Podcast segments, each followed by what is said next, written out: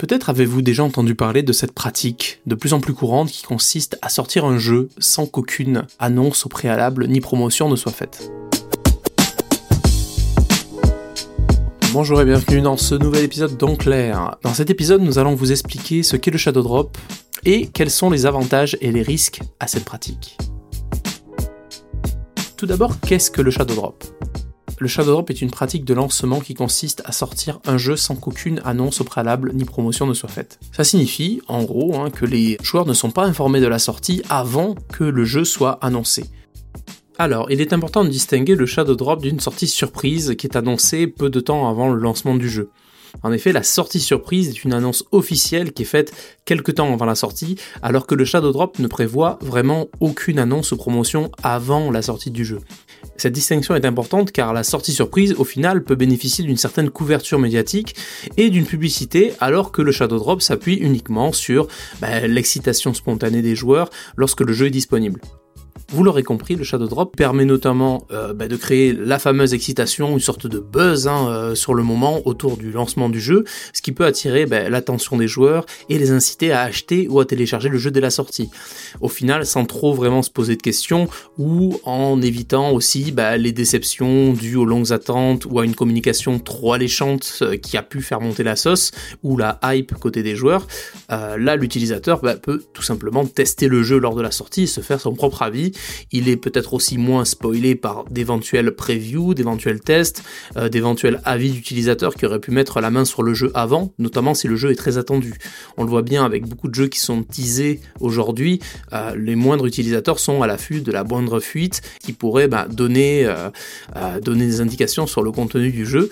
Bah, dans ce cas-là, vu que le jeu en fait a zéro communication avant la sortie, bah, on évite ces risques-là quelque part pour l'entreprise et une certaine déception pour le joueur.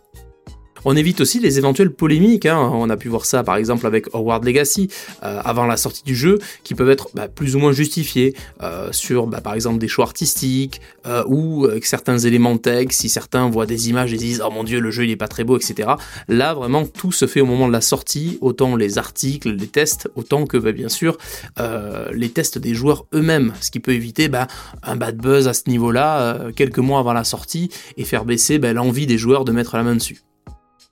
Mais tout ceci n'est pas sans risque, hein, car le Shadow Drop a également des mauvais côtés, enfin plutôt on va dire des risques, hein, qu'il faut vraiment identifier lorsque l'on décide de l'utiliser en tant qu'éditeur ou studio. Déjà, on ne sait pas vraiment comment le jeu sera reçu. Euh, on ne sait pas s'il sera bien accueilli par les joueurs, euh, on ne sait pas s'il trouvera son public, c'est un petit peu le crash test lors de l'annonce, mais bien sûr tout cela doit être mûrement réfléchi par les équipes marketing qui doivent se poser les bonnes questions. Quel est le type de jeu? Quel est le type de joueur ciblé? Est-ce que ce type d'annonce euh, peut trouver son public? Est-ce que le, bouche à oreille va fonctionner? Est-ce que c'est un, type de jeu et un type de joueur qui va qui attend ce genre de communication? Par exemple, s'il s'agit d'un jeu très grand public, un jeu pour enfants, vous voyez un petit peu le, type de jeu qu'on va mettre sous le sapin de Noël et que, qui cible un petit peu les grands-mères pour les petits-enfants, ce n'est peut-être pas la bonne méthode de promotion ou de sortie d'un jeu. Par contre, si c'est un jeu très spécialisé, euh, qui est annoncé par un studio qui est assez reconnu, derrière, ça peut marcher puisqu'il y a une base fan, il y a des joueurs qui peuvent attendre euh, quelque chose et qui peuvent tout de suite faire euh, tourner l'information, le bouche à oreille peut facilement fonctionner. Enfin, enfin, une difficulté qui peut être assez présente, c'est bah, quelque part la, difficulté en interne pour les studios, les éditeurs, d'investir beaucoup d'argent dans le développement sans savoir vraiment comment sera accueilli le jeu. Puisque, bah, comme je vous l'ai dit un peu plus tôt, le Shadow Drop, c'est un petit peu cette euh, roulette russe. Dans certains cas, euh, on ne sait pas vraiment comment le jeu va être reçu par les joueurs, par les journalistes. C'est un petit peu la surprise.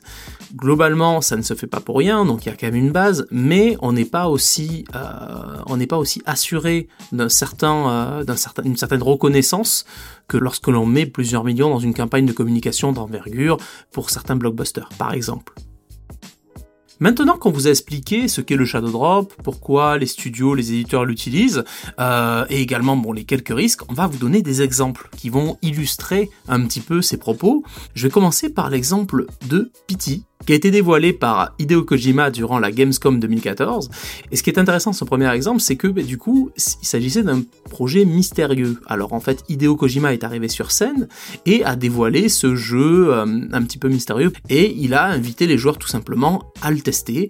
Euh, bien sûr, ce qui s'est passé derrière, c'est qu'il s'agissait d'une démo jouable, euh, plutôt d'un trailer jouable, on va dire, du prochain Silent Hills, qui n'est jamais sorti, mais ça a fait l'effet d'une bombe. Pity est resté très longtemps dans les annales, ça a même marqué son époque. Hein. Cette démo a une influence énorme sur les jeux qui sont sortis ensuite, et certains disent même que ça a influencé la direction artistique des Resident Evil sortis après, et d'autres jeux d'horreur à la première personne.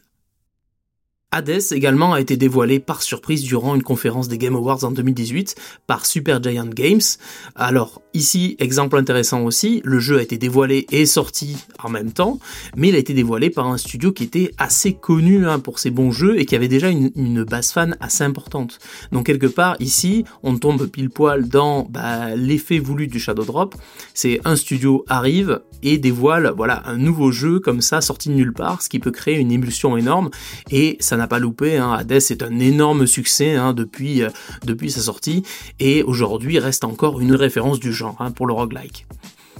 Ensuite, l'exemple, hein, on est obligé de le citer, on a Apex Legends qui a été lancé, donc sans aucune campagne publicitaire, qui est sorti nulle part et qui est monté très vite comme les jeux, le jeu multijoueur le plus joué hein, pendant quelques jours, si ce n'est quelques semaines, et qui a pu détrôner pendant un court instant le géant Fortnite ou PUBG. Euh, et comment ils ont fait pour ça? Ben, C'est très intéressant puisque bon, ils ont dévoilé le jeu, ils l'ont sorti. Ils ont également euh, donné le jeu à quelques streamers hein, pour qu'ils puissent y jouer, des gros streamers, ce qui a éveillé tout de suite la curiosité des joueurs spectateurs qui suivaient ces streamers, qui étaient également un grand public cible pour Apex Legends, hein, des joueurs Fortnite, PUBG. Et suite à ça, ben, la mayonnaise a très vite pris et le jeu est très vite monté comme un des jeux les plus joués, multijoueurs les plus joués pendant les semaines qui ont suivi. Encore un exemple, mais beaucoup plus récent, d'un Metroid Prime Remastered qui a été annoncé et qui est sorti lors du dernier Nintendo Direct de Nintendo en ce début d'année.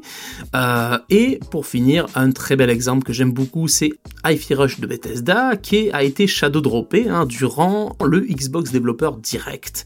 Voilà, le jeu est sorti et a été lancé de cette manière-là.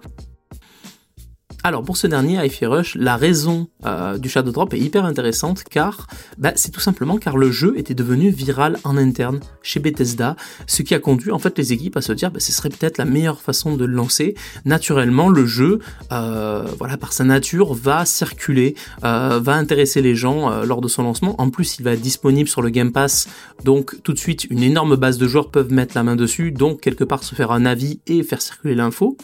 Mais aussi, le réalisateur John Johannes, avait déclaré que bah, les équipes marketing euh, n'étaient pas très sûres de, comment ils allaient pouvoir communiquer euh, côté marketing et communication.